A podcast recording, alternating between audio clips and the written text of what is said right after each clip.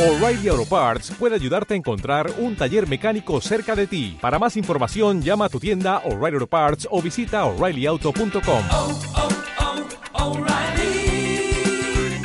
oh, Parts. ¿Cómo lleva la calor? Yo soy un tuareg, aguanto temperaturas extremas. Y ahora eh, la temperatura también, tío. La humedad aguanto menos. Está bien. Pero es que... Además, este año ha sido un verano, está siendo un verano flojo. Flojo. Dos días llevamos de calor. Bueno, veremos a ver mañana y pasado. Ya. A ver qué pasa. Que, y sobre todo eso, la humedad. Que vamos a tener que salir con traje de buzo ya. con hombre rana, tío. Ay, fruta, espérate, se ha corrido. ¿Qué pasa? Aquí estamos. Bienvenidos a Funatic Channel, el ático para ludómenos en general y concretamente a este, el cuadragésimo cuarto episodio de su programa ¡Atrápame esos juegos! Mal. Este mal. A ver, Tron. Poco original. Nada, no va fino. Eh, a ver. ¿Tú no te gusta Bill Murray? A mí sí. Pues entonces ya está, tío. Esto ya solamente este valor referencial te tendría ya que provocar un poco de bicorcito. ¿Eh? Y suerte que no. Bueno, me iba a liar la manta a la cabeza y lo vamos a dejar, pero tío, y además, ¿eh? Ya entiendo por qué. Es porque eh, esto hace referencia a Atrápame esos fantasmas, que es una versión de Cuentos de Navidad. ¿No? Y tú eres Mr. Scrooge. tú eres el señor Scrooge. ¿Qué va? Si últimamente Venga, no hablo dilo, mal de di, nada. di, paparruchas. bueno, está bien, hombre. Vamos a dejarlo en Funatic Channel, el podcast.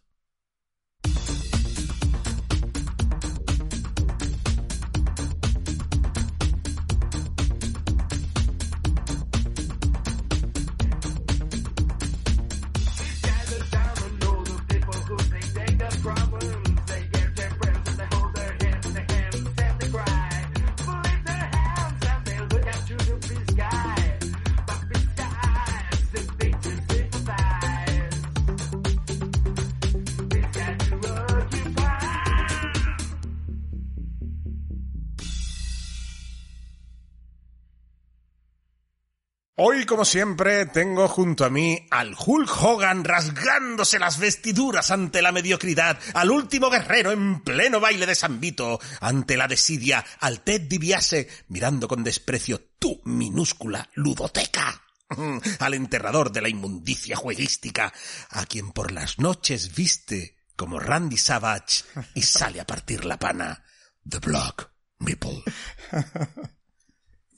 ¡Toma repaso! Yo era de Coco Beware. ¿De? Coco Beware. Que tenía, tenía un loro. ¿Te acuerdas? No, es que además yo seguía... Y esta- British Bulldog. eh, yo seguía en esta época bastante a esta gente y, Sí. y los, los hermanos rockeros, los rockers y todo Sí. esto y, y no sé, y, y yo qué sé. Y el padre de... ¿Cómo se llamaba el padre de Randy Orton? Que ahora Randy Orton es uno de los grandes, ¿no? Pero no me acuerdo cómo se llama, que también era... Y estaba mirando y digo, ay, eh, y no aparecía ninguno de esos dos que han nombrado, tío. Hombre, tío. British Bulldog, sí. No, hombre, tío. British Bulldog. Pero tendría un nombre y ese sería el apodo. Sí, claro, pero... ¿Te acuerdas? No, era British Bulldog. Bueno, ¿sí? Ted DiBiase, el hombre del millón de dólares. ¿no? Sí, exactamente. Pero British Bulldog es como el hombre del millón de dólares. ¿Y el nombre? Nada, pues si os acordáis, dejadlo en los comentarios, que yo no, no me acuerdo de quién era British Bulldog. De hecho, yo tenía un juego de, de PC de wrestling y eso siempre me cogía a, a British Bulldog. A ver. Papachango. Papachango. Nada, tío. No está, no está, no está sal- esto. Bueno, tronco. Eh, ¿Qué tenemos? Y hoy teníamos más juegos, ¿no? Eh, y veremos a ver si hacemos algo después, si nos da tiempo, porque siempre me viene diciendo, es que tenemos pocos juegos, ¿no? Hoy tenemos pocos juegos y al final nos encajamos en una hora y veinte, como el programa pasado, y venga. Porque hablamos demasiado. Vale, habla por ti. no, yo también. Lo, lo admito, lo admito. Relajaos que lo admito. Venga. Eh, venga, señor. Eh, ¿Empiezas tú hoy? no, sin más dilación, vamos a hacer... Por favor, me está rompiendo el protocolo. Ahí va el cuerpo principal de nuestro programa que hemos jugado. Madre mía, la montaña de juegos que hemos jugado ya. Cállate, anda. Sigue subiendo y ahorra aire.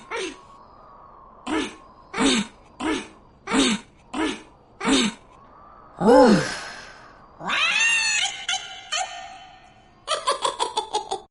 para ganar tiempo. Ey, eso no creo yo que a, a nuestros espectadores, tanto visuales como auditivos, les mole. Son como son y, y se les quiere así. Así que, señor, adelante. Venga, vamos, ¿no? Sí. ¿Por dónde empiezo? Va, voy a empezar por uno que he redescubierto, no, ya me gustaba el juego, pero había jugado un par de partidas sueltas y el juego me parecía bien, pero a base de jugar, Es que, es que estoy viendo la onda. no. Es que estoy viendo la onda. mira, mira, mira qué gorda la tengo, la onda.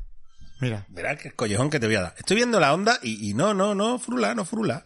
Venga, a ver ahora. Dale. venga, pues eso. De- digo que he redescubierto un juego que no es que lo haya redescubierto porque ya me gustaba, pero lo he jugado bastante estos días y me ha gustado muchísimo más aún y le he visto aún más la mala leche y lo que mola el juego y lo que se sufre, que es Reinos de Papel. ¡Sí! Un juego muy molón. Eso había jugado ¡Juegazo! dos partidicas y me parecía un juego estupendo, pero es que me parece muy guay. O sea, para la tontería que es realmente, lo poco que tiene mecánicamente y las pocas cartas que vas a acabar jugando en una partida, es un drama cada selección. Drama en la palabra. Quiero hacer un, aquí un llamamiento. Podéis visitar eh, el blog de Funatic Channel que hizo una reseña de, de, de Reinos de Papel y la palabra es drama. Drama sí. por cinco. Sí, realmente, bueno, os hago un poquito la ficha. Reinos de Papel es un juego diseñado por Masato Uesugi, em, que está editado en español por Mercurio de 2017, de 2 a 5 jugadores, aunque con la expansión se puede jugar en solitario, que aún no le he probado, por cierto, con un peso de 2,11 y recomendado a partir de 12 años de edad. Es un juego de cartas con mecánica principal de draft, de selección. E intercambio. Correcto. Entonces, ¿cómo Te he perdonado el draft. Pero no te puedo perdonar lo de intercambio, pues entonces nos quedamos cojos. Venga, Venga. aceptamos pulpo. bueno, pues es muy sencillo. Tenemos, digamos, un reino para cuatro, cuatro espacios para cuatro personajes. Cuatro cartas podremos tener. Y un espacio al lado de esa zona para edificar territorios. Eh, edificios, Edificios. perdón. Y podremos construir un edificio por ronda. Los edificios tienen la versión básica y la versión especial que es más cara La desarrollada. En el momento en que desarrollemos un edificio en el nivel 2, tendremos otro espacio para un personaje. Podremos tener tres personajes delante y dos detrás. Exacto. Y lo que se hace es muy sencillo. Se reparten cinco cartas a cada jugador. Ese jugador elige una, pasa al resto, así hasta que nos quedamos, hasta que nos vuelven las cartas y tendremos cinco en mano. Solo podremos conservar una carta si hay exceso para la siguiente ronda. Sí. ¿correcto? Y tendremos que jugar boca abajo las cartas que queramos y mostrarlas simultáneamente a todos los jugadores. De las cinco cartas, jugaremos cuatro y una la reservaremos. Correcto. Jugaremos las cuatro, las pagaremos porque tenemos que pagarlas y las mostraremos. Algunas cartas tienen un efecto cuando son volteadas, cuando se muestran, otras tienen efectos permanentes, etcétera. Sí. Y lo que hay que procurar son dos cosas. ¿Cómo se hacen puntos? Pues procurando hacer combos con las cartas y procurando en la fila de delante de personajes tener una fuerza militar que venza a nuestros contrincantes de izquierda y derecha. Mediremos la fuerza tanto en un lado como en otro y obtendremos puntos de victoria por cada guerra ganada con uno de los dos contrincantes. Y lo dicho, tienes que intentar buscar combos para conseguir puntos. ¿Qué ocurre? Que al final de cada ronda las unidades, las cartas envejecen y se les pone un marcador de envejecimiento. Las que ya tengan un, un marcador mueren inmediatamente, se van, con lo cual sabes que las cartas normalmente te van a durar una ronda, dos a lo sumo si consigues combinar con otro personaje que las aguante ahí en mesa, pero tienen un uso que es fungible, y se gasta rapidito. Sí, sí, sí. Entonces, tienes que ir con ojo y, y, y aún así puedes pensar estrategias a medio plazo. Sí, sí, sí. Y a corto. Sí, sí. A ver, lo normal es que sea a corto plazo y que tengas que improvisar con lo que te llega. Obligado. Pero tú te puedes ir reservando una carta esperando jugarla en el, Eh, en el momento Eso es oportuno. muy cierto. Eso es muy cierto. Entonces, un juego que parece una chorrada. Esa, esa quinta carta que no juegas, la quinta Correcto. carta que te queda. Sí, sí, sí. Es fantástico, tío. Entonces, Sí, sí. eh, es lo que hay, que, que un juego que parece tan sencillo de mira, pues juego lo que me llega y hago lo que puedo, no exactamente. Tiene más miga de lo que aparenta. Y el drama viene en eso, viene en que, que dejas pasar. A veces te vienen dos cartas que sabes que te van bien para, para hacer tu combo. Tienes que elegir una, una opción u otra. puedes ir también a hacer puntos construyendo, porque cada edificio te da, te puede dar hasta, es uno o tres puntos de victoria al final de la partida, Sí. dependiendo si lo has construido en la forma básica o en la, o en la desarrollada. Entonces puedes ir a guerras, puedes ir a edificios, puedes combinar esas dos cosas con algún buen combo. Es un juego estupendo, con un arte arriesgado, con un arte arriesgado. Es arriesgado, sí. Pero para mi gusto, muy acertado y a mí personalmente me gusta mucho. Mm. Es que le, le va muy bien al juego. O sea, no es pretencioso, no es molesto, no es fantástico, no es de los ¡ah! Sí, no sé, es que le Pero es un arte original. Es original. Y que, y que original, toma sí. un riesgo porque yo entiendo que haya gente a la que no le guste. Sí, sí, sí. Sí, sí, sí, tal cual. Y luego dicen que tiene un, un, un modo solitario que está muy bien parido. Yo aún no he podido jugarlo porque como ha triunfado en casa, no he tenido, he jugado con, con gente, pero no hemos jugado solos. Sí, yo tampoco. No tengo la expansión, de hecho. No, no, no he podido. No he podido todavía. Y, y le tengo ganas por el modo solitario, que todo el mundo dice que está muy bien. Hay mucha gente que dice que la expansión es imprescindible. Bueno, la expansión que trae, aprovecho para decirlo, Aprovecha, trae aprovecha. cartas nuevas, tanto de edificio como de personaje. Y además, la gracia que tiene es que viene un, viene un pack de edificios nuevo para, para cada persona, añadidos a los que ya se tienen. Y cada partida se juega con tres, con cuatro edificios básicos, más tres que se sacan al azar del resto. Sí, Con lo cual, cada partida puede que haya un juego de edificios diferente con el que jugar. sí. Si no recuerdo mal, si se juega solo un edificio por turno, con lo cual, aunque tengas un pack de siete edificios, Cuatro como mucho, ¿no? correcto. Sí. Y eso, y trae cartas nuevas, eh, trae para jugar con más jugadores también, Sí. tanto de unidad como de cartas nuevas de unidad y edificio, y el modo solitario. Yo es que, por eso te digo, yo es que, a ver, en el, en el juego básico tienes cinco edificios, vas a construir cuatro. ¿no? Unas veces construirá unos cuatro, otras veces construirá otros cuatro. O sea, dejarás uno fuera y en otras ocasiones dejará otro fuera. Si te da tiempo a construir cuatro. Es que a lo veces no puedes. Que ronda que tú dices, no he podido construir. Claro, y es, ya que, está. es que eso, eso- solamente- ese es otro de los dramas. Hemos dicho el drama de, de- de elegir, de seleccionar carta. Mm. Pero está el drama del dinero. Es, O sea, muy apretado de con el culo muy apretado. Muy apretado de dinero siempre. Entonces, hay veces que dices, yo lo he hecho algunas partidas, es decir, pues mira, una ronda la voy a sacrificar para forrarme. Mm. A pasta. Pero no construyes.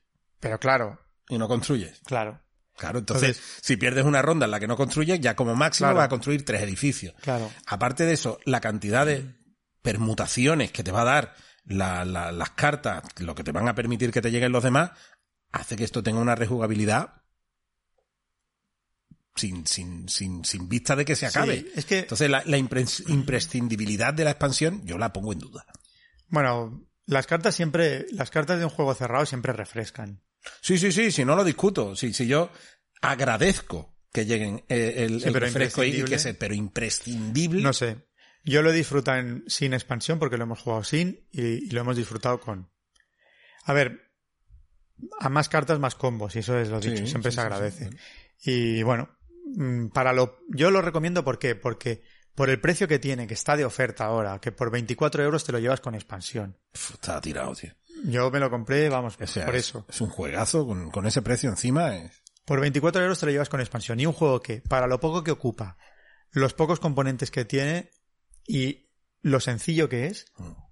Ofrece muchísimo. Y te vale para jugar con no jugones y, y para jugar con jugones. Sí. Estupendísimo juego. A mí me parece un juegazo. Me parece un juegazo. Creo que se habla muy poco de él y está ya no denostado, porque es que además particular pienso que eh, la opinión positiva sobre este juego es algo general dentro de lo que cabe. Habrá alguien que no le guste, por supuestísimo. Pero es algo general. La gente que, que lo suele probar le ve que, que el potencial al juego. Y sin embargo, ahí lo tiene, tío. Eh, mal vendiéndose con expansión, Sí, sí, prácticamente. sí. Eh, se- se- muy no curioso. se habla de lo que se merece. Muy curioso, muy curioso esto. No sé si es por, por la por el tipo de juego que es, el perfil de juego que es y la avalancha de novedades que va llegando, pero por favor no os perdáis Reinos de Papel. Probadlo, Mm, ¿vale? desde luego. Muy bien. Bueno, voy Dale yo, tú. voy yo con eh, un jueguito un- un casi abstracto total, ¿no? Es muy abstracto este juego, que es Bosk, de 2019, diseñado por Daryl Andrews y Erika Boyouris, ilustrado por Kwam Chai Morilla y al diseño gráfico está Mac, Matt Paquete, amigo, no me acuerdo qué, qué otro juego tenía, pero Matt Pues, pues Paquet- este paquete, paquet. paquete últimamente, jugando tanto a Magic, he visto que también está ¿Sí? hace cartonazos. Vale, vale. Eh, editado en español por Maldito. Y de 2 a 4 jugadores, de 20 a 40 minutos, 13 años, un peso de, de- de 13 años y la comunidad dice que 10, mejor. Un salto de 3 años es bastante, ¿no? Y un peso de 2,17, ¿no? Bueno, pues... A ver qué me vendes, porque este juego voy a, ahora sí que voy a ser cicuta. Me interesa, Sí. mm, cero no. Ah, ya, ya, ya, vale. vale, Me- no por, por estilo Sí. de juego, que ya sé más o menos cómo funciona, por estética, Mm. no me ha llamado nada. Sin embargo, es. A ver qué me vendes. es- pero para que tú veas cómo es esto, Luis, que es precisamente por eso por lo que. le- los factores por los que a la gente que le interesa, le interesa. No, no, claro, pero si son prejuicios, o sea, solo Sí, te sí, digo que me ha entrado por eso- los ojos. por los ojos, no, y sin embargo, hay mucha gente que la estética es lo que le llama la atención precisamente. Eh, este tipo de juego tan abstracto, tan no sé qué, tan- no me llama. Y hay gente a los que le, sí le llama mucho ese tipo de juego, ¿no? Eh, bueno, pues os digo, es un juego en dos actos. Ah, Vamos a, a tener dos actos. Y eso cuando te digo, gusta a ti. me gusta a mí. Y cuando digo actos me refiero a que vamos a tener una fase muy clara con un tipo de puntuación o un, un objetivo claro con unos mecanismos diferentes en un momento dado y después procederemos a otra. ¿Vale? Otro ejemplo, eh, la noche que cayó Pompeya, por ejemplo. Otro en dos actos con mecanismos diferentes o nuestro amado incógnito. ¿Mm? Otro en dos actos. Vale. Pues eh, al principio resulta que tenemos, cada jugador tiene ocho árboles eh, numerados del 1 al 4 en parejas, 2, 1, 2, 2, 2, 12, 2, 13, 2, 4. Y tendremos que colocarlos encima de un tablero que es una parrilla con diferentes tipos de territorios, si no recuerdo mal son ocho, pero no cumplen exactamente la cuadrícula, o sea, cada territorio no es 3 por 3 ¿no? Sino que a lo mejor de aquí sale, eh, son cinco, después vuelve atrás, ¿vale? Que son eh, formas irregulares, ¿no? Cada, cada territorio. Y colocaremos nuestros árboles en esa parrilla, por turnos, de manera que al final, cuando todo el mundo haya colocado esos árboles, se ejecutará una mayoría por valor de árboles, o sea, por columna y por fila. Miraremos cada fila y cada columna viendo quién tiene mayoría de valor en cada fila y en cada columna. Por ejemplo, si yo he puesto un árbol de 1 y uno de 4 y tú has puesto uno de 3, pues me la llevo yo. ¿Vale? Porque mis árboles tienen un valor de 5. ¿Vale? Y se puntuará así. Eh, si no recuerdo mal, claro, lo juego a 2, entonces me, me, me, me- se me pierden algunas cosas. Pero eh, si no recuerdo mal, es mayoría para el primero y el segundo y el resto. ¿Vale? Bien, una vez que eh, ese es el primer acto, ¿vale? Ahora los árboles se quedan puestos. Y entra en juego el viento. Viene el jugador, que si no recuerdo mal es el que tiene menos puntuación y decide en qué lado del tablero se coloca un tablerito de viento que indica en qué dirección va a ir soplando el viento en las subsiguientes rondas del segundo acto. Entonces, aquí quiero hacer un pequeño inciso porque estuve viendo muchas reglas de otros vídeos y es un error común que la gente piensa que el jugador inicial de cada ronda elige dónde se pone ese tablerito de viento. No, solo se elige una vez. ¿Vale? Bien, pues el jugador inicial coge y coloca el tablerito de viento y los cuatro primeros soplidos de viento, las cuatro primeras rondas, el tablero te dice qué árbol va a soltar hojas en ese momento. O sea, por ejemplo, la primera ronda van a deshojar los árboles de valor 1 en esa dirección. ¿Vale? Y tú tienes una cantidad de hojas de, en tu mano que van desde valor 2 a 8 y una ardilla. La ardilla es un comodín. ¿Vale? Entonces tú eliges cuántas hojas van a deshojar. ¿Vale? Irás poniéndola, esas hojas se irán poniendo desde el pie del árbol, se irán extendiendo de forma eh, En adyacente en la dirección del viento, pero adyacente, tanto ortogonal como, como en diagonal, ¿vale? Y tú irás extendiendo tus hojas. Esas hojas pueden caer encima de hojas de otros jugadores. Pero para poner una hoja encima de una hoja de otro jugador tienes que pagar una hoja de tus disponibles. ¿Cuáles son tus disponibles? Pues dependiendo de la hojita que hayas escogido, estas que he dicho que van del 2 al 8. Por ejemplo, yo cojo mi hoja de 8, 8. Perfecto. Pues tienes 8 hojas disponibles. Si vas a querer poner una encima de la hoja de otro jugador, una de las disponibles la tienes que dejar. Pero fuera. sospecho que esa carta ya la has perdido para el resto de partida. Exacto. Sí, ¿no? Exacto. Exacto, porque son 8 rondas y tienes 8 losetas. O Ocho, sea que si ocho. eres al principio aprietas, luego vas a ir Claro, apretado. Eso es, ¿vale? Bien, eh, después eh, cambia la dirección del viento y deshojan los eh, árboles de valor 2. Después cambia y así iremos por los, hacia los cuatro puntos cardinales por los árboles de valor, uh, perdón, por un árbol de valor 1, por un árbol de valor 2, por un árbol de valor 3 y uno de 4. Y luego, las otras cuatro siguientes rondas, el viento sigue girando igual, pero tú puedes deshojar de los cuatro árboles que te quedan, los árboles, eh, el árbol que quieras. ¿Vale? Entonces te da esa libertad, ya una vez que has visto más o menos por dónde va cada cual para, para intentar apretar. La ardilla es un comodín que te permite poner un mipel de ardilla que viene en cualquier loseta y no puede taparse. ¿Vale? Bien. ¿Quién es el jugador de la siguiente ronda? En cada ronda, ¿quién es el jugador de la siguiente? El que haya jugado la hoja con menor número de hojas disponibles. ¿Vale? Eh, y al final, pues se computan mayorías dependiendo de esos territorios que habíamos comentado al principio. ¿Vale? Y ya está, esto es el juego. Muy abstracto, muy abstractísimo. Pero es muy interesante, creo, el hecho de que sean dos actos, porque la, cos- la- la colocación de los árboles para el siguiente act- acto es crucial. ¿Vale? Eh, teniendo en cuenta de dónde se vaya a colocar el tablero, que tú puedes poner árboles muy cerca de los bordes, pero cuando el viento sople hacia el borde, tú no vas a poder desplegar hojas. No puedes desplegar ocho hojas porque se te acaban las casillas. ¿Vale? Entonces ahí tienes que andar mirando, vale, este, esta hojita, esta, que me da dos hojitas para aquel, ar- para aquel árbol que, que me va a llegar hasta aquí y ya está. Este, como cuando sople para acá, este va a soltar aquí hojas a tutiplén, ¿no? Y tienes que montarte ese, ese rompecabezas que me parece muy interesante. A mí particularmente el juego me resulta muy bonito, porque a mí me gusta lo que hace Quamcha y Morilla. A mí me mola el trazo que tiene Concha y Morilla. A mí me gusta mucho. Eh, le tengo que dar más. Le tengo que dar más porque creo que es un juego que para mí merece la pena, como abstracto, de estos entretenidos, que merece la pena sacarlo a menudo. Como puede ser un fotosíntesis o puede ser un Es que Santorini. Te iba a decir que me pasa un poco. Yo creo que me recuerda a fotosíntesis que tampoco me gustó demasiado. Eh, ay, pues a mí sí, a mí el drama de, de la luz me resulta muy guay. Eh, Pero por eso, el, ¿ves? Es que es eso. No te va la estética y no te va el, el mecanismo que tú le presupones, pero he de decir que mecánicamente son muy distintos. Fotosíntesis de, de Bosch, ¿vale? Y la producción es chulísima, porque las hojitas son de madera, son hojitas, está súper guay. Cada tipo de árbol no cambia solo el color, sino que cada tipo, como en fotosíntesis, por ejemplo, cada tipo de árbol es, es diferente, no cambia solo el color, y las hojas son las propias de cada tipo de árbol, no son todas las hojas iguales, pero con colores diferentes. Eh, el tablero para dos jugadores eh, está al otro lado, y como es, eh, es en sí las casillas centrales del tablero de cuatro jugadores, pues al cambiarla han expandido y las casillas son un poquito más grandes. Se agradece para dos jugadores esto también.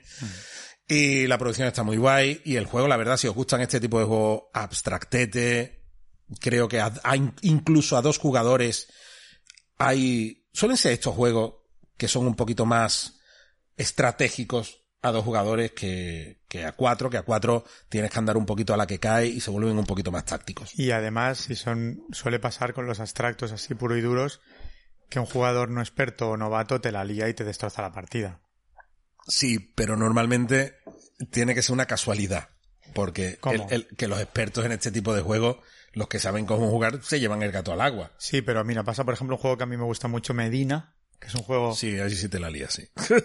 te la lían. Si te llega el tontico, que no, pobrecico, y, y el que va detrás de él, te hace la jugada el tontico mala todo el rato y el que hay detrás, trocotro. Punto, trocotro. Bien por el tontico. Ya por ese, ese juego nunca lo jugamos con, con el novatillo, Ya. porque te la lía.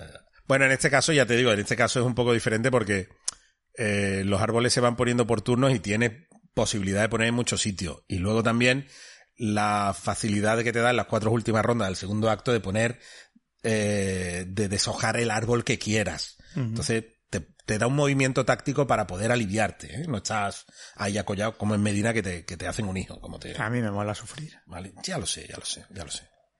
Oye, y decías, tenemos que hablar algún día de eso, de juegos que a nosotros nos gustan y que no están bien valorados en general. Sí. Como Reinos, como has dicho Incógnito. Hay muchos juegos que nos gustan mucho y que están ahí, Sí. que nadie conoce o que, no. que nadie habla de ellos. Conocer sí, porque no, no. Sí, porque están ahí, o sea, se ven eh, de esto, pero además, tío, incógnito que lo vi el otro día por 15 euros nuevo, tío. Saldándose a muerte. Con el juegazo que me parece. Pero bueno. Eh, esto ha sido Bosk. Señor, Pues venga, yo voy con otro abstracto, ya que has hablado tú de un abstracto. Un abstracto que me he comprado hace unos días y al que le hemos hecho también unas cuantas partidas ya, porque sabía yo que a mi hijo le iba a gustar, que el loseteo le gusta, le gusta el, el loseteo, el fastidiar al prójimo, y nos ha funcionado muy bien. Y es un juego que se llama Gardens of Babylon, que ni es el Babilonia, que Ni es que el Istar. ni es el Jardines de Babilonia Istar, no, es un juego que salió por Kickstarter de un autor chipriota que se llama Stavros Polyview, ilustrado por Jeff Brown de 2019, la editorial es Cackleberry Games, de 1 a 4 jugadores tiene solitario y recomendado a partir de 10 años. Un peso de 2 y es un abstracto puro y duro de losetas, que os explico cómo funciona. Se trata de que, mm, bueno, somos jardineros y vamos a intentar plantar semillas de nuestro color en, en los jardines de Babilonia. Eso sí te mola. Plantar y no sé, eso sí. No, el tema es un pero- poco pegotoso, pero como tiene mucho... me, me gusta, me gustan los cuchillos. Y entonces hacemos una base con unas piezas que nos vienen para construir los jardines en forma piramidal. Las figuras son hexagonales y las tendremos que ir poniendo, siempre con el requisito de que tiene que haber como mínimo dos losetas de base. Es decir, no puedes poner un hexágono y encima otro, no. Tiene que haber dos de base. ¿Correcto? Sí. Vale. Entonces las losetas simplemente tienen el dibujo de una cascada, de un lago, en cada loseta, en el centro, hay un lago, y ese lago puede estar conectado hacia arriba o puede tener una cascada hacia abajo. Es decir, le puede venir una cascada de arriba o puede venir una cascada o puede derivar en cascadas hacia abajo. Y luego cada loseta puede tener o una escalera que va hacia arriba o unos arcos que te permiten moverte de forma horizontal o puede que no tengan ni puerta ni, ni, ni Mi escalera. Vale, entonces tu turno es muy sencillo. Coger una de las cuatro losetas que hay vistas, colocarla y mover uno de tus jardineros, que empiezan en la base y tienen hasta tres movimientos. Y cuando acaban en una loseta que no tiene semillas, se tienen que parar ahí y sembrar. Vale. Y si no, pueden seguir subiendo hasta que les dé la energía, que son tres movimientos, o si consiguen en- enganchar a un jardinero de su color, tienen un habituallamiento y tienen tres movimientos más. Entonces, ¿la gracia dónde está? La gracia está en que si tú plantas una semilla en un laguito donde hay una cascada hacia abajo, la corriente del jardín arrastra semillas por toda la, la cascada y se lleva por delante a todas las semillitas de los demás jardineros Qué bonito. dándole la vida. Así de claro. Qué bonito. Entonces, claro, tienes que estar con ojo a... Hay losetas muy suculentas, pero sabes que te la pueden destrozar con una cascada múltiple y dejarte con el culo al aire. Vale. Esto es esas cosas que a nosotros nos gustan y que a mucha gente le da urticaria. Correcto, correcto. ¿Eh, Gloria? pues la cuestión es... está muy bien por eso, el- la, la- la maldad que tiene.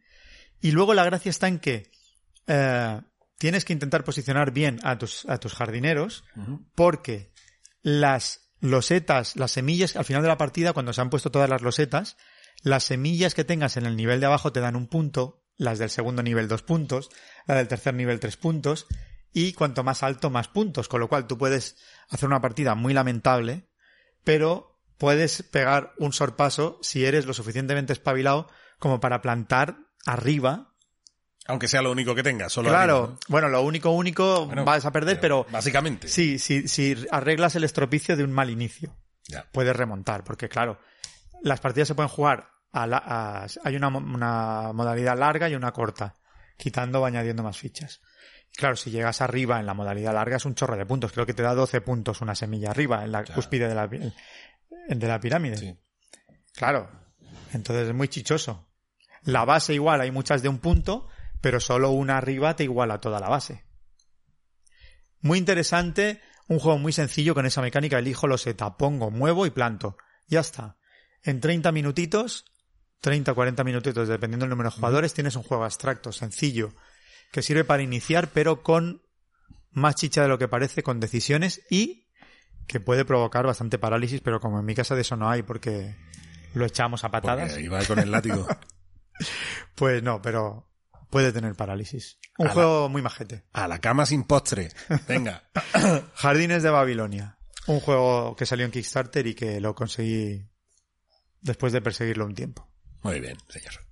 Bueno, yo voy con eh, Dual Powers, Revolución 1917. ¿Lo he jugado yo? ¿La has jugado ya? Sí. ¿Sí? ¿Te ha molado? Sí. ¿Algo así? Sí, sí. Un juego que te, te lo destripo, pero para ser mayorías a dos, Va de muerte. muy bien. Va de muerte.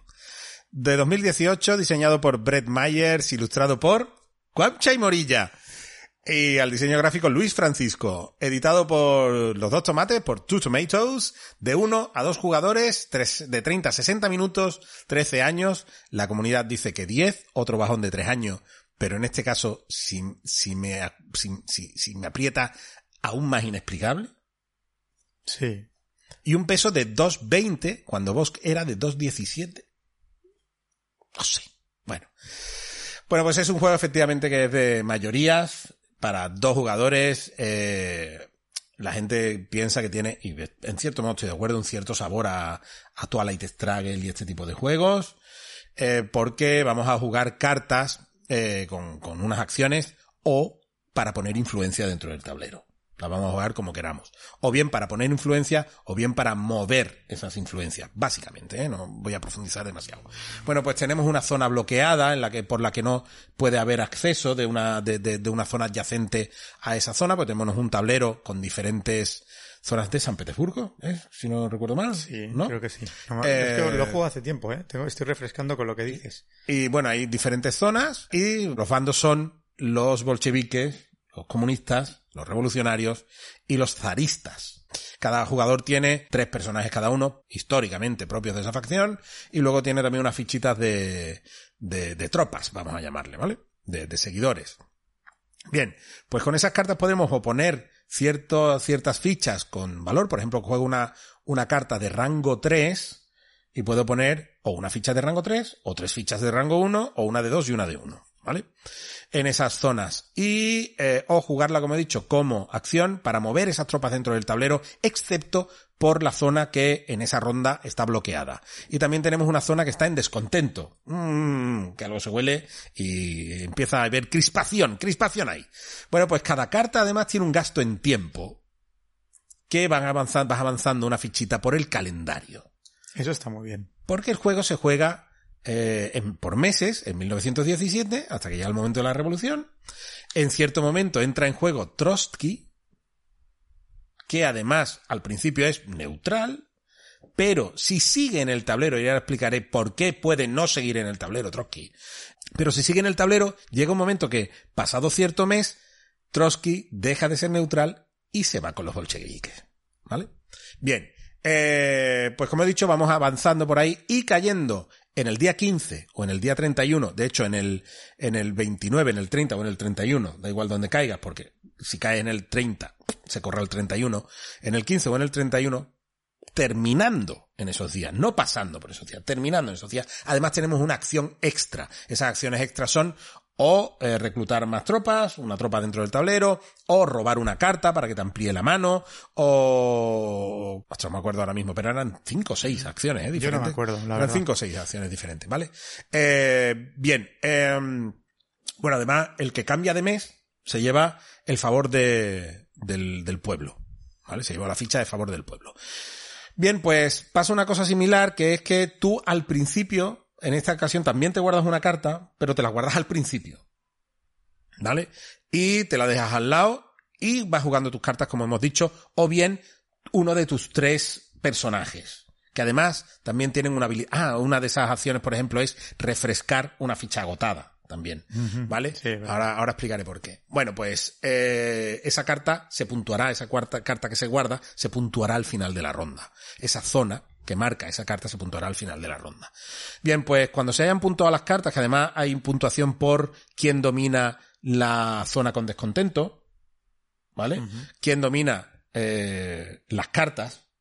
O sea, por ejemplo, yo voy a, digo, quiero ir al territorio industrial y me guardo la carta, la carta industrial y la enseño, pero resulta que cuando enseño la carta industrial, el oponente tiene mayoría en ese, en ese territorio y se lleva los puntos, aunque lo haya jugado yo, ¿no? Y al revés también. Entonces hay que tener mucho cuidado con que se juegue. no me acuerdo bien. Cada uno se guarda una y se puntúa una por una parte y hay una que, se, que es con puntuación común.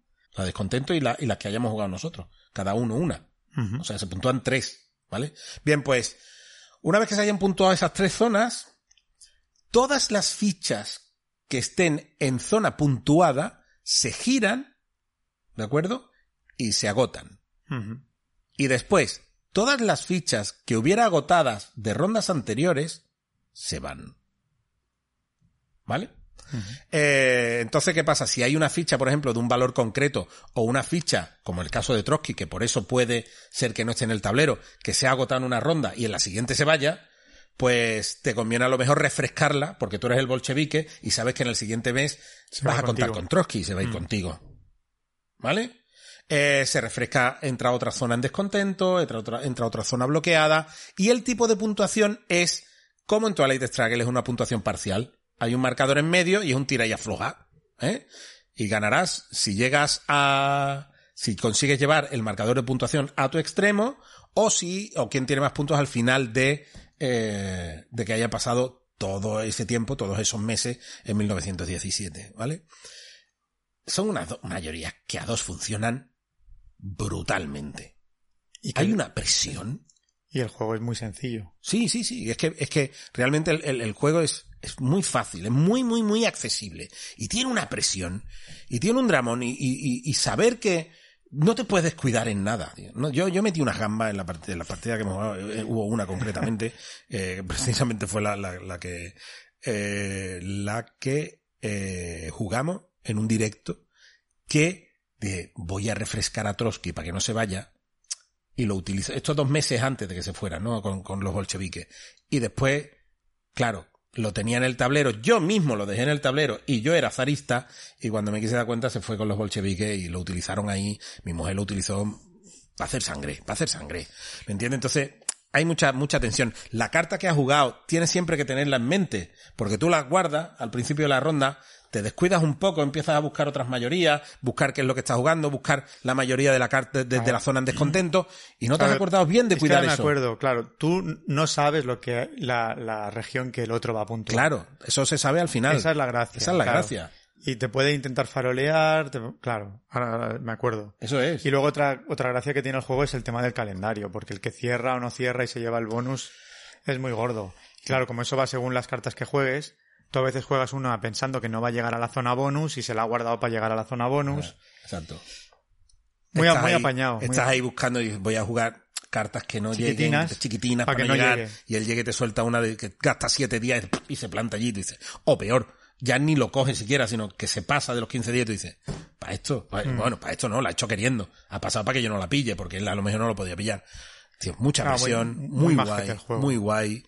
Eh, y Yo quiero echar más. El otro día lo comentaba también, me- porque se lo leyó Carlos, no lo, no, lo, no lo leí yo. Me dijo, ¿has vuelto a jugarlo y tal? Y no, no será por ganas, porque la partida que echamos me gustó mucho.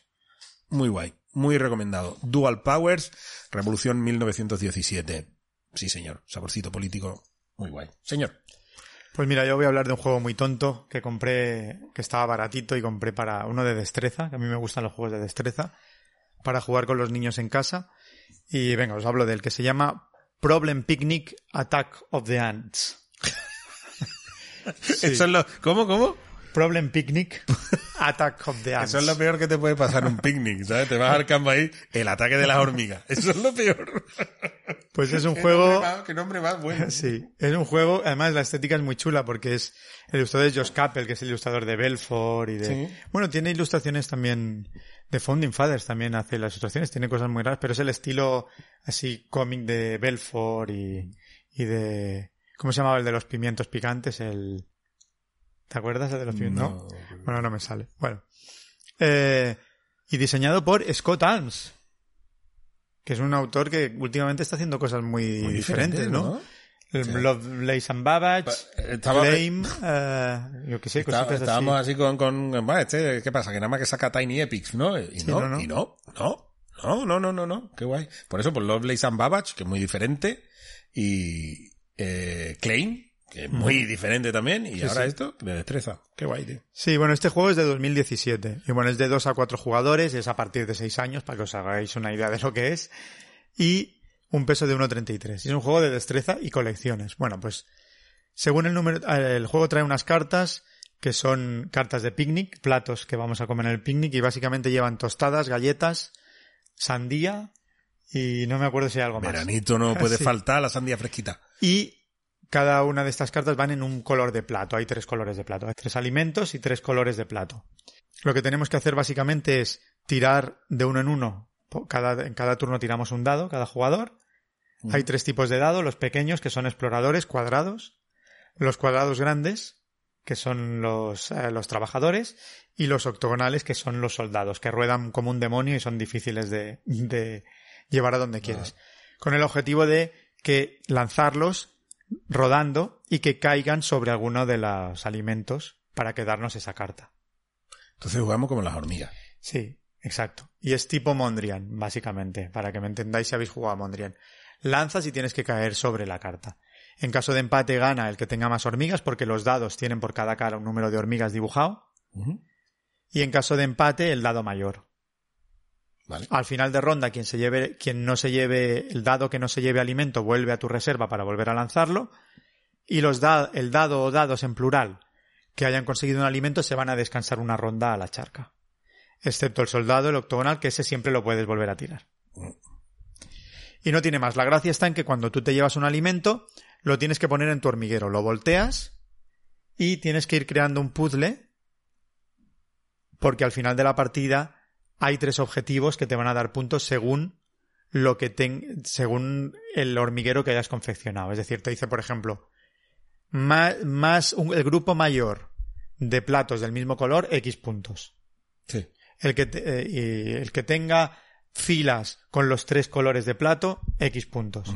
Y luego también hay unos puntos fijos que son más galletas, más tostadas, más sandías y más platos de cada color, pero va variando por cada partida porque se sacan unas puntuaciones al azar. Vale. Es decir, puede ser que en una partida las galletas valgan el máximo, que son 7, y en la siguiente valgan el mínimo, que son 4. Ujú. Y ya está. Y no tiene más. Pues tiene la gracia esa de ir ch- chocando con, con, con los demás dados, sacarlos de allí, conseguir los tuyos. Con los críos funciona muy bien. Luego hay un mecanismo de compensación, que es el que va último en cada ronda, saca una carta de habilidad especial, que es pues el spray para, para envenenar una comida y que no se lo lleven las hormigas. Eh, yo qué sé, una trampa de miel para arrastrar las hormigas de un alimento a, a la trampa y que salgan de la carta. Bueno, tonterías así. Muy divertido, con críos de 5 o 6 años puedes jugar y, bueno, para echar tus 20 minutillos de risas. Muy bien. A nosotros nos ha servido muy bien. Y es muy bonito estéticamente, ya veréis fotos. Muy guay. Muy bien, esto era Problem Picnic. Problem Picnic Attack, Attack of of the Ants. Bueno, yo voy con otro juego político. Ya he visto de con- refilón. Con el viejuno, además, creo, ¿eh? ¿no? Porque tú, tú- todo es bastante nuevo también tú. Sí. Yo voy con el viejuno de, de esta sesión, que es Guerra Fría, CIA contra KGB. También conocido como las siete y media. Las siete y media, ultra vitaminada. Esto sí que es el Hulk Hogan de, la- de las, el, ult- el último guerrero de las siete y media. Bueno, es un juego diseñado por Sebastián Gigodot, o Gigodot y David Rakoto. Ilustrado por Andrew Navarro, eh, David Rakoto, Daniel Rudnicki y Peter Woken. Supongo que esos son de la versión nueva y la vieja ambos. Eh, creo que sí, pero realmente la diferencia está entre la versión de Edge y la edición de Fantasy Flight. Creo que es donde está realmente la diferencia. En español editado por Edge para dos jugadores de 30 a 60 minutos, 12 años, la comunidad dice que 10 y un peso de 1,86. Efectivamente, esto es una siete y media ultra vitaminada. Con, pero claro, la siete y media es forzar tu suerte y punto. Ya está. No tiene más la siete y media. Punto. O el blackjack. Se acabó. Y contar probabilidades. Eso es todo. ¿Vale? Aquí tienes eso. Pero además tienes unas dosis de faroleo brutales. Sí, sí. Increíbles. Es la primera vez que lo jugué, lo jugué contigo. Sí. Es, es, eh, es que a mí me chifla este juego. Es uno de los juegos que más he jugado con mi mujer. Es uno de los juegos que además más disfrutamos. Un juego, uno de los juegos que se viene de viaje sí o sí, absolutamente siempre. Es un juego, ahora que estamos en la época, muy piscinero, si queréis también. Bien, he de decir que yo tengo la edición antigua, una edición que viene en caja larga, aquella tipo Munchkin antiguamente, ¿no? Aquella larguita, o la antigua de Condottiere también, este formato que, ¿sabéis? Y ahora hay un formato que es de caja cuadrada, por si os sirve de referencia, tipo Age of War. ¿Mm? De lo que menos me gusta de Inicia. He hecho War, por cierto. Lo dejo caer. Eh, bueno, pues yo tengo la edición alargada. Eh, ahora mismo la edición nueva, todas las cartas son del mismo tamaño y todos los marcadores son de cartón. ¿Vale? La mía, la que yo tengo yo, que además he de decir que la tengo por duplicado, para que veas cómo me gusta este juego, por si, porque sé que uno se va a gastar, uno se va a reventar y tengo que tener otro.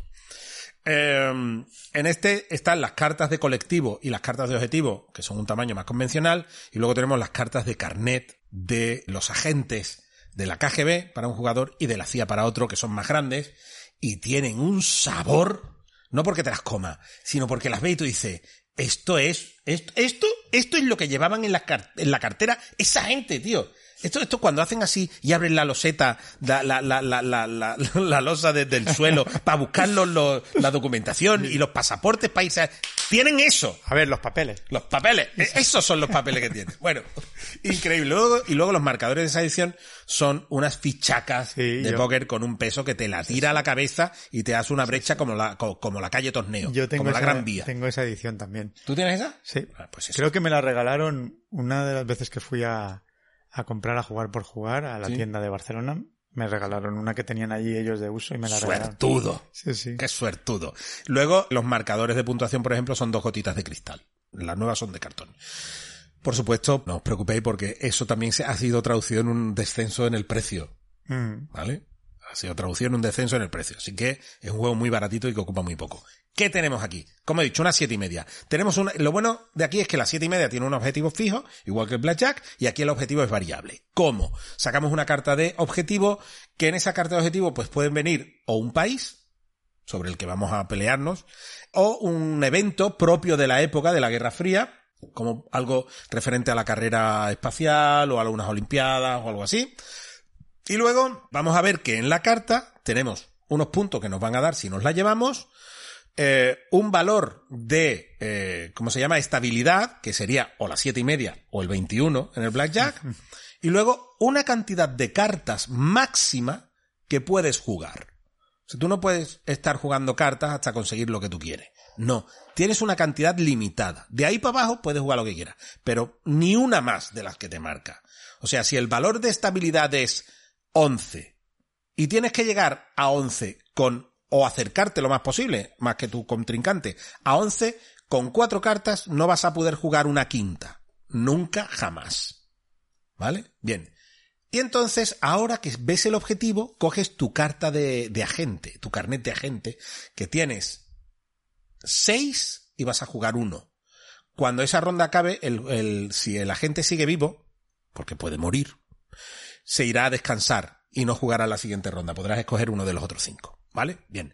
¿Qué tiene ahí? Además se resuelven en un orden de, de- prioridad, marcado también en el carnet. ¿Qué tenemos ahí? Pues mira, tienes un agente doble que, que te permite, eh, bueno, por ejemplo, está el, a mí uno que juego mucho es el analista, porque me permite cuando lo juego, gane quien gane la carta de objetivo, eh, mirar las cartas y reordenarlas, las tres cartas de, de, de colectivo para la siguiente ronda, ¿no? Por ejemplo. Eh, o si no recuerdo mal o algo así. Uno hace esto, otro permite que veas el agente que va a jugar el contrincante o directamente le dices, en esta ronda no manda a descansar al asesino, porque el asesino es uno que como gane esa ronda te mata a tu agente. Pero te lo mata definitivamente, no lo manda a descansar, lo mata. Luego hay uno que, por supuesto, si imagínate que se te mueren todos, hay uno que no puede morir, ni puede ir a descansar. Siempre tienes uno, ¿no? Eh, y luego hay uno que es, es, es, es la risión, que es el maestro de espías. El maestro de espías, si cambia las tornas en el objetivo. O sea, tú tienes que hacer que sea el contrincante el que gane el objetivo para llevártelo tú. ¿Vale? Y ahí hay una lucha porque no se te puede notar. No se te puede notar que lo que estás persiguiendo es que gane el otro y tú perder. ¿Vale? Entonces tienes que ir. Y, y- y esto es una situación en la que dices, es que me voy a destapar, voy a hacer esto, que me estoy obligando y me voy a destapar. Bueno, pues una vez que hayamos elegido el agente, vamos a ir sacando por turnos una carta de colectivo. Esa carta de colectivo vienen valores del 1 al 6, las vamos a poner enderezadas y luego unas acciones que podremos utilizar, porque en nuestro turno podemos hacer tres cosas. O jugamos una carta de colectivo, sacamos una carta de colectivo, utilizamos una carta de colectivo que tengamos sobre la mesa o pasamos. Si los dos jugadores pasan eh, simultáneamente, o sea, yo paso y después el siguiente jugador pasa, el que tenga el valor más cercano al objetivo pone la ficha. ¿Vale? ¿Qué pasa si has jugado cuatro cartas y además te pasas del valor de estabilidad? Provocas un desorden civil. Tu gobierno te abandona a tu suerte y no quiere saber nada de ti y tu agente es linchado por el pueblo y muere. Y además, eh, eh, da igual que el otro jugador no haya llegado al objetivo, se lo lleva. ¿Vale? E incluso puede ser que los dos provoquen un desorden civil. ¿Vale? Bien. Eh, y ya está, básicamente es esto. Después viene una resolución en la que se enseñan los agentes y dependiendo de quién haya ganado, de quién haya puesto la ficha, se lleva una u otra. Ah, porque hay, además hay un agente que te llevas el objetivo de debajo del mazo. Hay rondas en las que te podrías llevar hasta dos objetivos, ¿vale? Bueno, pues quien llegue a 100 puntos gana y ya está. Y esto es faroleo puro y duro saber qué va a jugar el otro en los agentes, eh, las cartas de colectivo te permiten enderezar cartas que ya, esté- que ya hayas jugado, eliminar cartas tuyas o del contrincante, con lo cual te puede abrir hueco. Si tengo cuatro cartas pero tengo una militar enderezada, pues la activo y me quito la de valor más alto y además así, además solamente tengo tres cartas sobre la mesa y tengo hueco para sacar otra más y tenemos que ir así. Las cartas de evento te las juegas a la carta más alta. Consejo estratégico. Cuando tengáis que jugar un evento, intentad jugar un agente que gane, que, o sea, que, que, que se active, gane quien gane la ronda. Porque te la está jugando una carta. Esto es, ya está. Lo único que puedes hacer en este caso es que te salga el evento, juegues una carta, sea una carta militar, y la juegues para eliminar otra, para eliminar la del contrincante. ¿Vale? O sea, si yo, si él saca un 6, yo saco un 1 militar, activo mi militar, que es algo que puedo hacer, y le elimino sus 6 para ver si puedo hacer que, que, que- que saque algo menos o, lo que sea. O si yo saco, por ejemplo, un 3 militar, mejor. Saco un 3 militar, él tiene un 6, se lo elimino a ver si él saca una carta de valor. Ah, ya está. Pero estás vendido, estás vendido. Y como estás vendido, pues juega algo que te dé una seguridad, ¿no? Ya está. Este era el consejo estratégico. Guerra Fría, CIA contra KGB. La muerte, la muerte súper bueno. O sea, no se puede hacer algo mejor con una siete y media. No se puede. Ya está. Y estos autores no han hecho mucha cosa más, ¿no? Que va, ¿no? Ya está. Yo no, no recuerdo haberlo escuchado mucho. Y Gigabot todavía me suena, pero David Rakoto me suena a Rakuten, los de la tele, pero no. Nada más. pues eso, tío. Me gusta muchísimo este juego. Me encanta este juego. Es para lo que dura y para la tensión que provoca. Brutal. Guerra Fría, CIA contra KGB. Señor, me he quedado más a gusto. Te he dejado ahí y estoy sí, sí, emocionado. sí. Es que me encanta este juego. Mucha pasión me provoca. Caballero, Venga, vamos o con... si quieres decir algo, dilo, ¿eh? Pero... No, yo hace muchísimo que no lo juego. Sí que las veces que lo he jugado me he divertido mucho por eso, porque a mí me gusta el rollo faroleo. Y va a pasar un poquito como, como me pasó con Stop. Has hablado tan, tan vehemente, tan Que te lo vas a subir. Me lo voy a llevar para jugar con mi hijo. O sea que Guay, lo, recuperaremos. Muy bien, muy bien. Venga, señor. Venga, vamos siguiente. con otro juego. Mira, un juego que he probado también estos días con la familia, porque estoy necesitado de jugar, como no juego con los amigos, estoy necesitado de jugar algo así, un euro de gestión y hacer mal las cosas y equivocarme y pasarlo mal. Solo juego familiares, pero bueno, es lo que hay. ¿Qué Estos quieres? tiempos Si- que si- corren. si juegas con la familia, si lo que tienes arriba es la familia. No, no me quejo porque afortunadamente juego mucho con ellos, pero necesito Pero ver, que tu familia... drogaína dura. Ya, pero... ¿Qué es lo que no vas a jugar con tu familia? Un feudum. No puedes. ya, no. Pero bueno, no te vas a quejar. O sea, No me quejo, no me quejo. estás jugando Sushi Go todo, el- todo el día. No, no. ¿No? me quejo, no. Estás jugando otras cositas. Sí. Pues, no te quejes. Venga. Bueno, pues nada, eh, probamos el... A pesar de que yo no soy muy amigo de los exits y de los unlocks y de estas... Con perdón. Pues como soy un tío amable a la par que atractivo, pues me dedico a cumplir los deseos de mi familia. De esas dos palabras, una es mentira. Que el público juzgue. Igual no. Bueno, total. Que yo... De esas dos palabras, una y media son mentiras. Total. Que yo accedo a los deseos de mi familia y como me estuvieron dando el c con que quería jugar esto, pues venga, va, vamos a jugar a esto. Y además, uno lo juega, pues, ya que se pone, se pone, ¿no? Pues roleando, haciendo el... el- el y, y- y- y se hace lo que se puede. Es Adventure Game La Mazmorra. ¿Has probado alguno más o solo la mazmorra? De este, de la saga, de la línea Adventure Games, solo este. Vale. Eh, el otro, no sé, ahora, ahora veréis. Creo que se me hace bola. Pero bueno, es un juego diseñado por eh, Matthew Dunstan y Phil Walker Harding, que es el autor, uno de los autores de cabecera de The Beer, Ujú. que tiene muchos juegos editados por Beer y pues Cacao, ¿qué más tiene? Tiene Eh, ¿no? Es de él también. Sí, Imhotep, ¿no? Sí. Y... eh, Tiene unos ¿Cómo se llama el cuantos. de este, tío? El de la mazmorra, el, el Dungeon... Sushi Go también, ¿no? Sushi, Sushi Go, Dun- Dungeon... Dungeon Riders. Dungeon Riders. Sí. No, es un buen autor, la verdad que sí.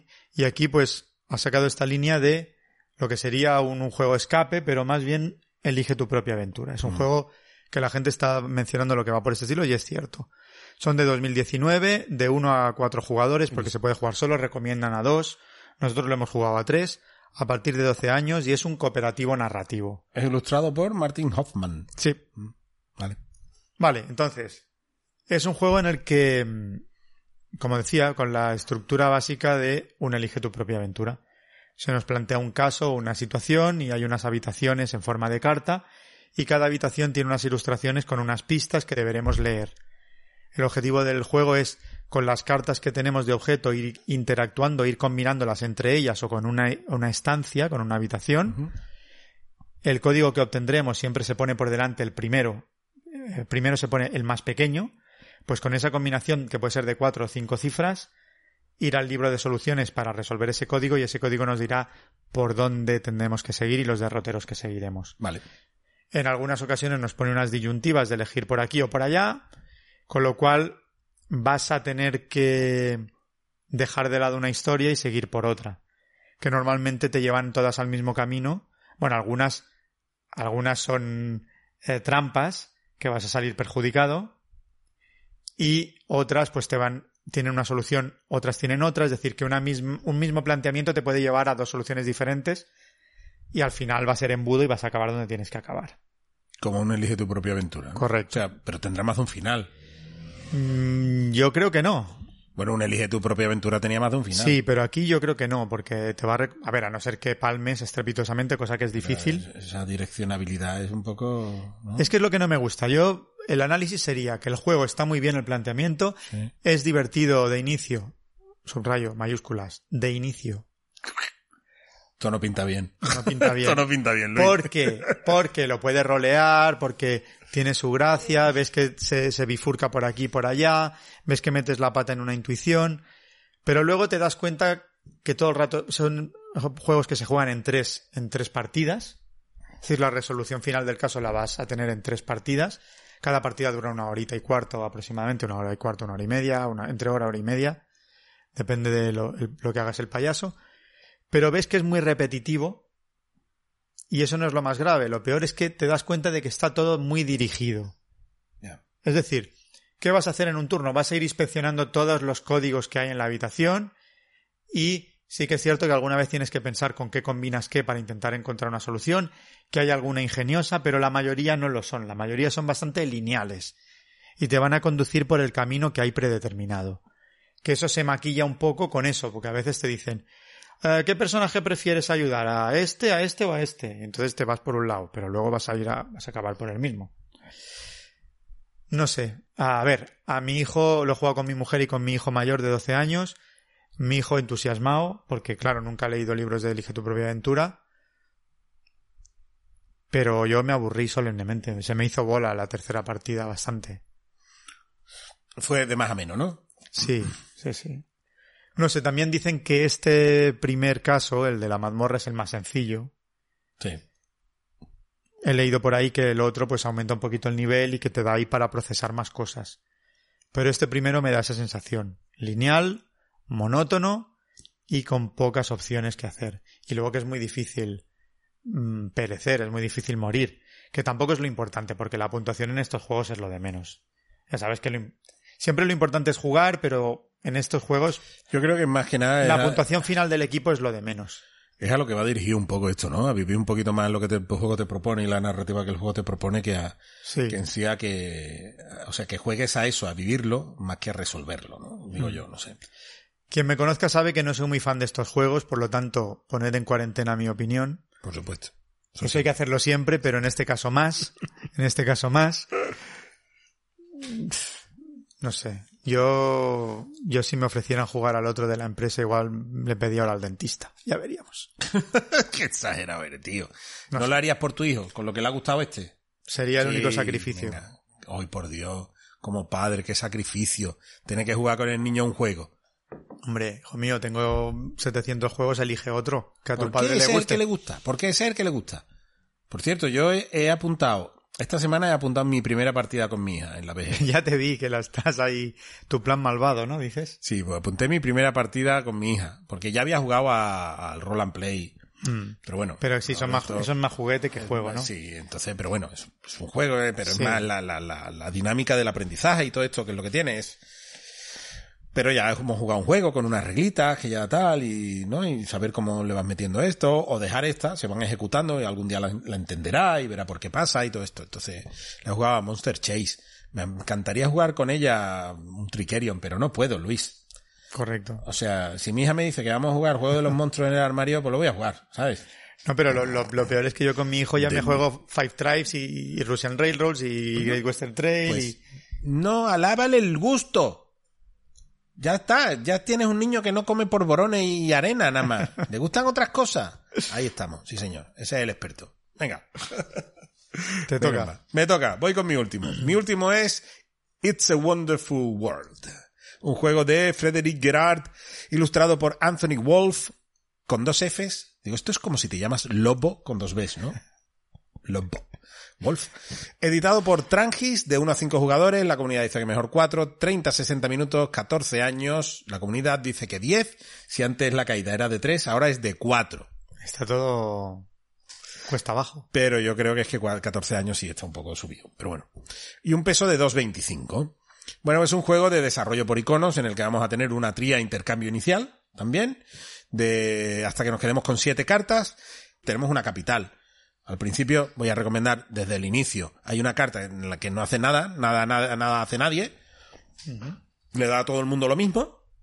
Y lo suyo es que haya un pelito de asimetría que cada capital, cada carta de, de, de- de Claro. tuya, pues te dé, empieza con unas cositas, con unos iconos y te premia ir a cierta cosa. ¿Vale? Por lo menos que haya esto. Jugarla así desde el principio. Eh, bien, pues tenemos esa pequeña ciudad que nos, como he dicho, nos dará unos iconos al principio y, una y un- una sugerencia de estrategia, por decirlo de alguna forma, de esas seis cartas, de esas siete cartas, perdón. Ahora, en la segunda fase elegiremos, elegiremos qué vamos a descartar y qué vamos a construir. ¿Mm? Eh, lo bueno que tiene es que las cartas que descartes te van a dar unos, unos recursos. ¿Vale? Te dan unos recursos que todo recurso cobrado tiene que ir colocado inmediatamente a un hueco donde eh, para ese recurso en una de tus cartas. ¿Vale? Por ejemplo, yo eh, po- por eso es interesante poner primero las que vayas a construir y luego descartar las demás. Mira, pues aquí tengo un hueco para un cubito gris y lo pones. ¿Por qué? Porque si te llegan los recursos y no tienes huecos en tus ciudad, en tus edificios, lo tienes que colocar sobre tu carta de capital. Y de ahí ya no se van a mover hasta que tengas cinco. Cuando tengas cinco, inmediatamente esos cinco recursos se cambian por un cubito cristalium, si no recuerdo mal se llama un cubito rojo.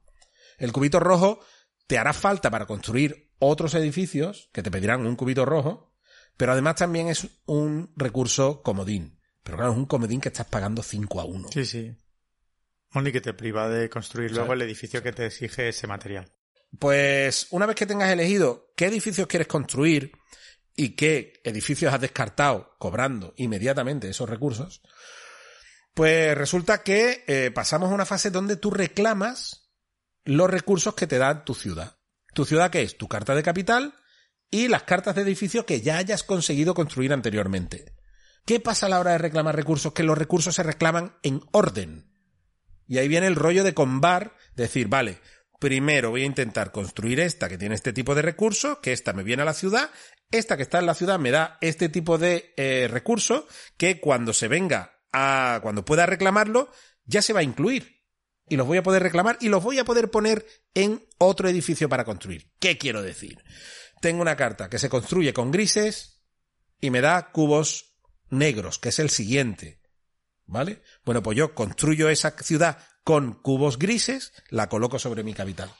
Y ahora, venga, siguiente recurso que se reclama, el negro. Ay, acabo de construir una ciudad que me daba recursos negros. Los cobras. Y esos negros te pueden permitir mm, construir otro edificio que te da unos recursos que puedas reclamar después. Entonces puedes ir combando así. ¿Qué te da además? Otras cartas te dan puntos directos, otras cartas te dan, o sea, directos me refiero a que por haberlas construido son puntos y ya está. Otras cartas te dan puntos por cada tipo de construcción, porque hay varias, hay verdes, hay azules, hay negras, hay marrones, hay, eh, perdón, hay eh, amarillas, que son las económicas, etcétera.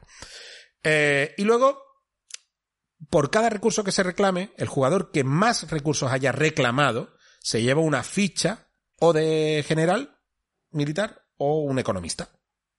Esas fichas también son necesarias para construir otros tipos de edificios, pero además también son acumulables porque hay cartas que te dan un multiplicador por fichas de cada tipo que tenga.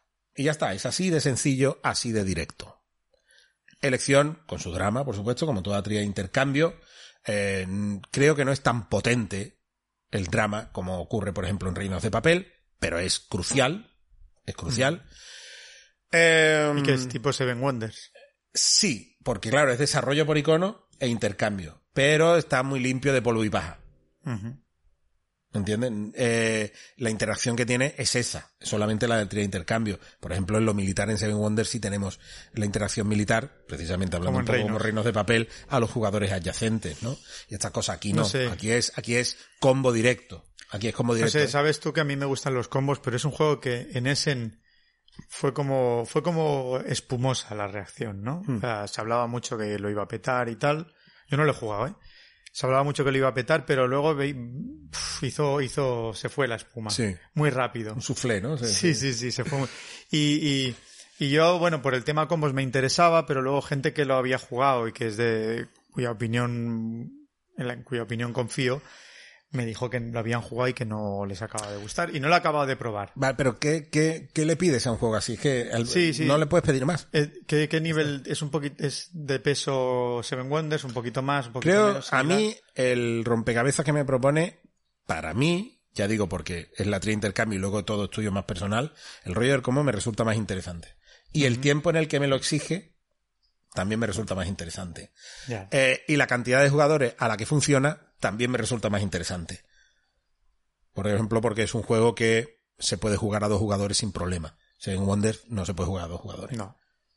¿Vale? Así que, eh, para mí, la verdad creo que es un acierto de Trangis haber sacado este juego. Bueno, es un pasito más para ellos, ¿no? Es Yo creo- atreverse yo creo a, que sí. a cambiar un poquito el público al que se dirigen. Eh, además, es a juego, aumentar ratio de Sí. espectadores. es un juego que no me da nada de pereza sacarlo. ¿Sabes? Que lo bueno, tienes pues ahí sácalo y- conmigo un día, que yo pueda jugar. No me da pereza para nada. O sea, me jugaría un jueguito de esto, además, ya te digo, en 30, 60 minutos y, y 60, porque la verdad es que, uf, que te descartas, que pones, que te doy, que me quedo, que es, em, hay mucho que pensar, ¿eh? No te creas que no, ¿eh? Hay una, puedes jugar a lo loco, Ya, ya, bueno. Como pero todo. si te quieres poner, tiene densidad en ese aspecto, ¿eh? Tiene densidad en ese aspecto. A mí me ha gustado bastante. It's a Wonderful World. Pues yo lo recomiendo por lo menos que lo probéis. ¿Mm? Señor, Bueno, a mí me último. quedaban, me quedaban tres, pero... su último. Que Yo nos i- vamos. Yo iba a hablar de, de Museo, que es el juego de las últimas semanas, pero lo vamos a aparcar, Sí. porque he escrito una reseña bastante tocha y, y como a mí no me gusta escribirlas, que es hablando demasiado de cómo se juega y, y opinando menos quizá, pero bueno, es un juego que me ha causado una buena sensación, ya hablaremos de él. Y me quedan dos, mira, podemos comentar si quieres, ya hablaré del Lords of Vegas, que también le he echado bastantes partidas, pero comentamos un poquito, acaba de salir la nueva versión de Luis y Clark, para el que no lo sepa, como es un juego que yo juego mucho, comentamos un poquito por encima las novedades que hay, los- las variaciones de reglamento y las modificaciones que ha hecho Ludonauta. Ludonauta. Sí. ¿Sí? Bueno, como ya sabéis, eh, Luis y Clark es un juego de, de carreras y colocación de trabajadores con una gestión de mano importante también con las cartas. Es un juego de, ilustrado por Vincent Dutré, igual que el preciosísimo museo del que hablaba hace un Me momento. gusta mucho Dredd. Es el, es el amo. Me gusta muchísimo. Es el amo. Museo, es pictórico, se te cae la baba. Luis y Clark, que es impresionante. impresionante. Yo creo que fue, quizá fue el primer juego en el que lo petó.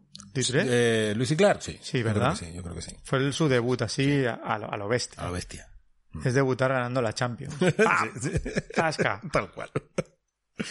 Bueno, y diseñado por Cedric Chabusit. Eh, en español está editado por Asmodee. Es un juego que va de 1 a 5 jugadores, con 5 no lo juguéis nunca porque que- querréis morir y matar a la- simultáneamente. Como mucho 3, yo creo, el solitario está muy bien. Y a dos jugadores va Y a bien. dos va como un tiro también. Bueno, pues como sabréis, acaba de salir un nuevo, un, ¿cómo lo diríamos? Una nueva edición, es una, revisión. un- Una revisión. Total. Mm, os voy a explicar por encima que no, que, que ha cambiado, que no es mucho. Y lo- la variación de componentes, por ejemplo, algunas cartas, podéis entrar en la web de Ludonaute y lo podéis descargar, imprimir y, y- y poner dentro de las fundas de las cartas. Sí. Pero son cartas añadidas o cambiadas. No, cambiadas.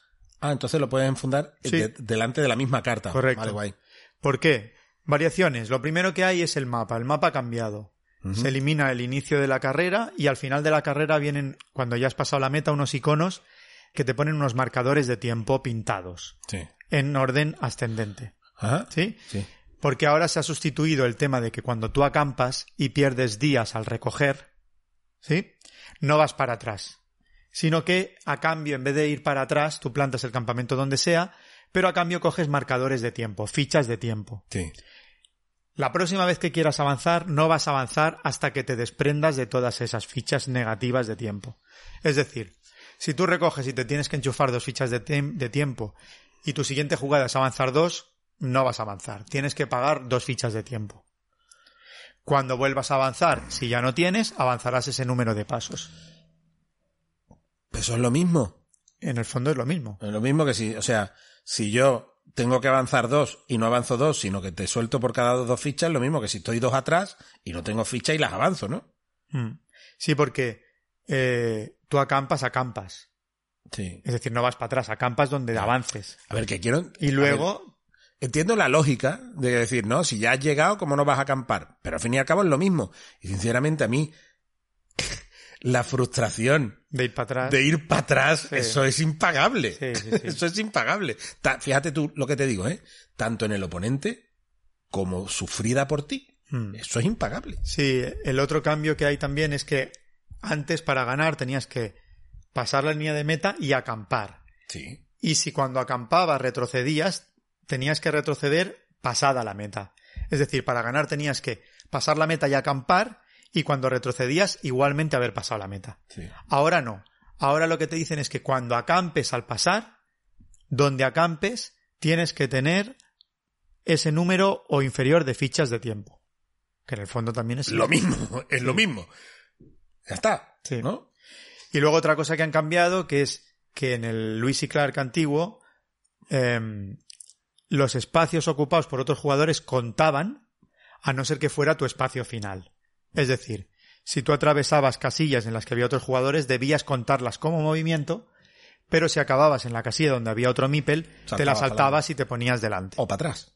Exacto. Para atrás también. Si ibas para atrás, Claro, por eso a mí me resulta más interesante si tienes que ir para atrás. claro, Si, vas, si no avanzo y me das fichas, me quedo y pago las fichas. claro. Pero si tengo que ir para atrás y hay un jugador donde acabo, no me quedo ahí, sino que además me voy una más para atrás. Dramón.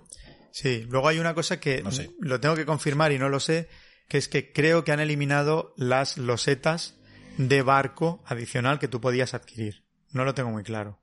Vale. Tengo que verlo. Mm. Y lo que no sé, que ahí puede estar la gracia, es que las cartas modificadas te permitan gastar o desprenderte de fichas de tiempo. Que ahí puede estar el, el quid de la cuestión. La cuestión, sí. ¿Sabes? Sí, sí, que lo que tú dices, eh, han flexibilizado algunas cartas para que te permitan ganar tiempo. Vale, pues esas cartas, en vez de desprenderte de fichas de tiempo, lo que te permiten Movimiento. es.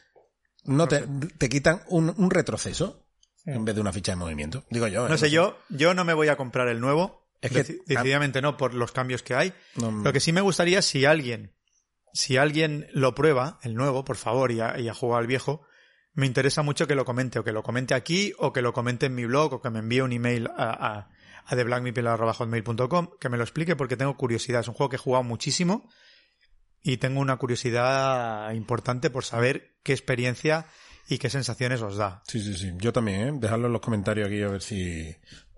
No sé, porque a mí me llama la atención. De todas maneras, me llama, ta- me llama la atención por saber por qué lo han hecho, cómo lo han hecho y cómo se vive. Pero así a bote pronto no... Me quedo con la mía. Mm. A bote pronto. Pero claro, si no tenéis ninguna, vaya a tener que ir. Sí, y la portada también es más molona, la vieja, que además yo tengo la vieja que de la caja pequeñita, La porque finita. la de Asmodee era muy Sí, grandota. yo tengo la otra. Yo tengo la, la cuadra. Que juegazo. O sea, a mí me, me chifla.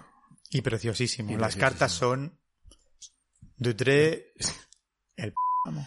Y el tablero es precioso. El tablero, el es tablero muy es muy bonito. Es tan bonito como podría ser un, un Michael Menzel, Sí. ¿sabes? En, en- Sí, en sí, el sí. plan de, del Stone Age, ¿sabes? Con las, Sí. con, con las escenitas ahí en medio, pero, pero los indios, el poblado indio. El tablero a mí también me, es de, de mis favoritos, preciosísimo. Sí, sí, sí, sí. Luis y Clark. Recomendadísimo. Bueno, señor, eh, ya está. ¿Ya, ¿Ya lo ves? Ya está. Hablando de juegos, tú dices, no, no, de poco. Ya está, ya no hemos pasado de la hora otra vez. Bueno, Es que no puede ser, ¿eh? Es que no te callas. que luego ves el programa y cuando, cuando me asomo al vivo, pues se va, pasa muy rápido, es verdad, entiendo a la gente. Claro, ya, pero es lo que hay, vedlo otra vez. No sé, o repasar los otros, pero nos gusta dejarnos, dejaros con, con ganas de más. ¿Qué quieres que te diga? Luis? Que luego dirás que si nos ponemos pesados. ¿Pero Eso quieres no. hablar de, algo- de alguna sección más? No, no, no, ya, está. lo dejamos Sí, aquí? Sí, sí, sí, ya está. Venga. Así que eh, ya está, señor, que muchas gracias por vernos, por escucharnos, por leernos, sobre todo el blog de aquí del señor Ficha Negra, pasado por el reseñón que ha hecho de Museum con todas sus expansiones. Otro que me lo achaca. Eres la segunda persona que dice todas, que eres un chuleta aquí diciendo tengo todas las expansiones en mayúsculas, No, no, todas. Pero no, yo no te lo he hecho en cara, yo mola. Claro, es que aproveché, ya lo expliqué en la reseña, fui ahí a Essen dubitativo y me atendió una señora muy redondita detrás del mostrador con una sonrisa duda- tremenda y me encolomó, me vio cara de pardillo y Te a los cinco ahí, minutos ya, ya tenía, ya, ya me había visto cara, la cara del dólar y a los cinco minutos ya me había enchufado. ¿Qué, qué hacía? ¿Te enseñaba y acariciaba la caja o algo? ¿O qué decía? "¿Y esto?". No sé, me convenció con tres palabras. Me dijo, pero si es eso que les gusta tanto a los yankees, que el bundle. El bando. Te lo sí, sí, enchufa sí, todo el, de el golpe. lote, ¿no? El lote. el- el- La ofertaca. Toma, ahí. Tío, Sí, no sí. Pues hemos probado todas ya, ¿eh? ¿Sí? Pues esto. Y muy guays. Muy bien. Pues ya sabéis, pasaros ahí con todas las expansiones. ¿Mm? Seguidnos por las redes sociales y antisociales, Twitter, Facebook, Instagram. Eh, dejadnos comentarios de lo que queráis aquí abajo. Por cierto, darle a me gusta, ¿eh? a la suscripción y a la campanita para que os digan cuando estamos ahí dando guerra otra vez. Y em, si queréis cualquier cosa más íntima, ¿eh? contarnos vuestra, vuestra vida o lo que queráis a fanaticchannel.gmail.com y ya está, señor, que, que qué bien, que a ver si nos vemos pronto, ¿no? Pues nosotros ya ahora nos vemos más a menudo, ya hemos empezado a quedar, Bueno, nos vemos muy poco comparado con lo que nos con lo que nos veíamos antes. Por desgracia. Y, y- y- y- Y con el grupo de juego, cero. Pero Qué bueno, pena, tío. A yo lloraré, no me aprietes. A ver si cambiamos esta situación un poquito y nos vemos pronto. Pero si es alrededor de una mesa jugando, mucho mejor. Adiós.